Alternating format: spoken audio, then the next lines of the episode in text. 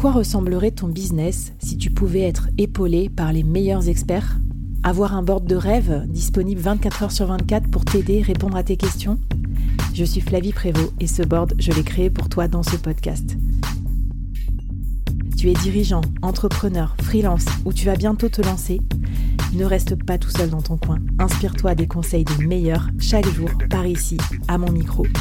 Et si tu l'oses, on te mettra au défi parce que nous, ce qu'on aime bien, c'est te faire progresser vite et bien.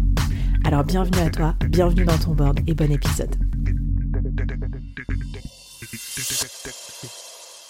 Marie, dans les épisodes, euh, tu as pas mal parlé de DAO, euh, c'est un sigle que peut-être certains de nos auditeurs auditrices connaissent pas. Euh, j'aimerais bien que tu nous expliques ce que c'est et surtout quelle est ta vision, toi, du sujet collectif euh, dans tout cet univers Web 3 parce que j'ai l'impression que ça va vraiment être une façon de travailler différente de celle qu'on a connue avant. Tout à fait. Eh bien, un DAO, c'est une organisation autonome décentralisée. parce que dans le Web 3, tout est décentralisé. Hein. on cherche à éviter bah, que les pouvoirs, euh, les, euh, les économies, euh, les, entreprises soient entre les mains d'une petite poignée. Et donc les DAO, c'est ce qui va permettre à des personnes de se rassembler et de prendre des décisions ensemble, investir ensemble, faire comment dire fructifier une somme d'argent qu'ils investissent ensemble.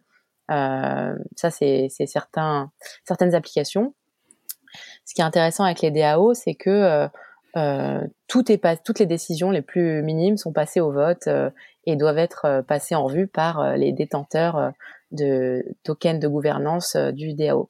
Et donc c'est voilà des nouveaux des nouveaux modèles de gouvernance qui sont assez passionnants, qui peuvent s'appliquer ou inspirer en tout cas euh, des entreprises qui, qui, qui ont envie d'expérimenter sur du management horizontal, euh, sur de l'implication de leurs employés euh, un peu plus dans les décisions avec des incentives, etc. Donc ça, c'est le niveau ultime du truc. ok, trop bien. Et sans faire de DAO, on peut être dans un collectif euh, enfin, les deux sont pas forcément, euh, comment dire, euh, nécessaires ou suffisants. Enfin, je sais plus comment on dit, c'est quoi la formule mathématique. Mais du coup, par rapport au collectif aussi, parce que tu sais que le board, c'est un peu ça l'idée. Hein, c'est quand on est seul aux manettes de son entreprise, on a besoin de bien s'entourer. Et moi, mmh mon, mon, idée en créant le board, c'était de créer un peu le board de mes rêves avec des conseillers, des gens qui pourraient m'aider, etc. Je crois que c'est un peu ça aussi la, la dimension du collectif. Est-ce que tu peux me raconter à quoi ça sert de travailler dans un collectif? Comment on s'organise quand on est freelance ou indépendant et qu'on travaille dans un collectif? Comment ça se passe? Mmh Quelle est ta vision un peu de ce, travail entre indépendant et collectif? Eh bien, euh, donc en, tant que fondatrice d'un collectif d'indépendants, d'ailleurs c'est mon deuxième collectif d'indépendants puisque je suis convaincue par euh, ce modèle, euh, je te rejoins tout à fait sur le côté éviter d'être seul. On n'a pas envie d'être seul avec ses questions, avec ses, euh, parfois les obstacles qu'on rencontre. Euh, donc euh, le côté communauté est hyper clé en fait dans un collectif. d'avoir un espace où il y a de la bienveillance, il y a de l'entraide, il y a la possibilité de participer à des projets collaboratifs, de rejoindre une équipe sur un brief pour qui est adressé par un client et euh, peut-être de commencer des nouveaux projets ensemble quand il y a des affinités et des, et des synergies. Tout est possible au sein du collectif finalement et ce qui est sympa c'est de laisser euh, la place aux gens pour euh, euh ben, faire leurs propositions et, et, mener les projets qu'ils ont envie de mener en leur mettant à disposition les bonnes ressources, les bonnes personnes quand c'est possible. Donc d'être facilitateur, d'être un connecteur, euh, et euh, et puis un, un soutien en visibilité pour euh, nos indépendants.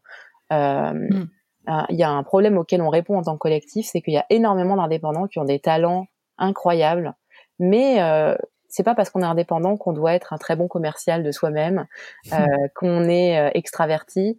Il y a des talents qui sont timides, qui n'aiment pas parler d'eux ou de ce qu'ils font, euh, et ça, c'est vraiment euh, un monde un peu impitoyable pour ces gens-là parce que euh, parfois ils vont retourner au salariat juste parce qu'ils n'ont pas réussi à finalement dépasser cette timidité et à trouver les mots pour convaincre ou avoir le ou avoir pas le courage mais oser mmh. mettre en avant leur création. Parfois, ils ont l'impression de se vanter quand ils le font.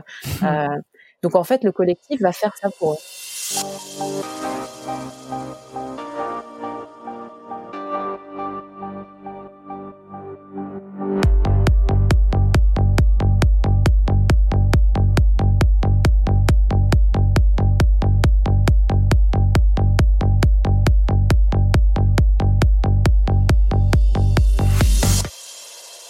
Dans le business, le fait d'avoir un wingman ou un wing women, enfin je sais plus comment on dit, tu te rappelles, c'était dans euh, How I Met Your Mother, c'est Barney qui fait ça. c'est tellement plus facile que ce soit pour draguer dans un bar ou euh, que ce soit pour euh, prospecter des clients, d'avoir quelqu'un qui te met en avant plutôt que de le faire toi-même. D'ailleurs, ça fait partie des principes d'influence de Cialdini, c'est-à-dire euh, se faire euh, recommander en fait plutôt que le faire soi-même pour pas avoir l'impression d'être un vantard. Et, euh, et, je trouve ça super de le faire. Et moi, j'avoue, chez Fleet, j'ai rencontré des artistes et, et moi, ça me passionne parce que je suis fascinée par leurs œuvres. Et euh, d'ailleurs, je suis très, je suis très jalouse quelque part. Enfin, je, je pas jalouse du tout, mais je veux dire en, euh, admirative parce que moi, j'ai pas ces talents-là. Mmh. Et, et c'est plus facile pour moi de les vendre en disant, bah voilà, il fait ça super. Enfin, c'est fou cette inspiration, ce, sa façon de créer, ça lui vient de là, etc. Alors que s'il se vendait tout seul, ça serait, ça serait beaucoup plus compliqué. Donc euh, super sympa ce principe aussi de, de buddy ou de, de partenaire qui, qui t'aide aussi dans ton aventure de freelance. C'est ça. Et puis particulièrement dans le Web 3, les artistes euh, de base, les artistes, ils ont de l'or dans les mains. Euh, dans le Web 3, ils ont les, moyens euh, de d'en vivre et sans nécessairement avoir à être seuls justement à se mettre en avant parce qu'ils vont trouver des marketeurs, des développeurs qui vont les aider à donner vie à un projet artistique et à y mettre peut-être d'autres choses derrière pour fédérer une communauté et, en fait c'est j'adore voir ces synergies à l'œuvre dans le Web 3 et et j'ai vraiment très hâte que Fleet euh, euh grandisse et euh, ait la possibilité de faciliter la naissance de ce genre de projet entre nos membres. Ouais, trop bien. Et ça me fait penser euh, quand j'avais enregistré une mini-série avec Caroline Mignot sur euh, le co-marketing. On est complètement là-dedans parce que, par exemple, on écrit des articles à quatre mains avec les membres du collectif Fleet sur LinkedIn pour faire connaître euh, des sujets techniques Web 3 à des gens qui qui n'ont pas encore toutes les compétences. Enfin, tu vois, c'est vraiment super intéressant. Là, je trouve que la, la piste créative, la piste de solidarité de tout ce qu'apporte le collectif est super. Bon, moi, t'as compris, je, je kiffe la notion de collectif. Mais concrètement, pour ceux qui nous écoutent et qui disent bon bah ok, c'est chouette, mais moi je suis tout seul euh, en home office et j'ai pas de collectif, on, fait comment pour euh, rejoindre un collectif? Eh ben, tout d'abord, euh, ne restez pas seul. N'hésitez pas à aller vers des freelances avec qui vous avez envie de travailler, euh, plus régulièrement. Ça, ça arrive qu'on collabore avec un freelance euh, avec qui ça s'est super bien passé et juste euh, lui dire bah ça serait super de remettre ça, restons en contact, peut-être commencer à, à, créer un petit groupe WhatsApp avec tous les freelances avec qui vous avez apprécié travailler, juste histoire de se partager des opportunités, etc. C'est pas encore le modèle collectif, mais c'est comme ça que ça commence en général. et après, rejoindre un collectif, eh ben ça va se faire un peu euh, il faut que il faut pas rejoindre un collectif pour rejoindre un collectif, mais peut-être euh, voir euh, ah tiens eux j'ai entendu parler d'eux, je vais me renseigner, j'aime bien leur façon de, de voir les choses, la façon dont ils mettent en avant leurs membres, ce qu'en mmh. disent les membres, de ce qu'en disent les membres, ça a l'air de leur apporter beaucoup. Et eh bien là je vais tenter l'aventure. nos membres, en tout cas, on, on ne leur met aucune pression à quoi que ce soit. Il y en a qui sont très investis, d'autres moins. Euh, quand on est freelance, ça va, ça va aussi être euh, des périodes qui sont plus ou moins favorables à ça. Donc euh, voilà. Euh, je dirais, il y a, y a, plein de modèles de fonctionnement différents pour les collectifs, donc renseignez-vous un peu. Mais avant ça, vous pouvez tout à fait, euh, et donc d'ailleurs, je vous encourage à le faire, créer votre petit pool de freelance, euh, de soutien, et vous verrez finalement, même en travaillant de chez vous ou tout seul derrière votre bureau, vous vous sentirez un peu moins seul.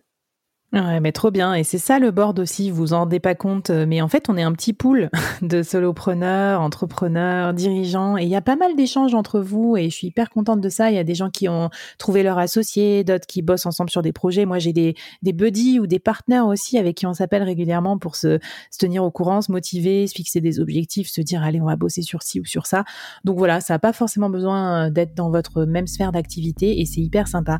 Écoute, Marie, je pense que là, tu nous as bien, bien chauffé sur l'école Web 3, on est, on est carrément prêt. Donc, on a appris euh, quel était notre intérêt à y aller, euh, quels sont les métiers qu'on peut faire, comment se former et enfin comment bien s'entourer. Je pense qu'on est prêt pour l'épisode final, celui dans lequel tu vas nous raconter comment on décroche sa première mission Web3 et ce à quoi il faut faire attention dans cet univers à la fois aussi fascinant que potentiellement impitoyable.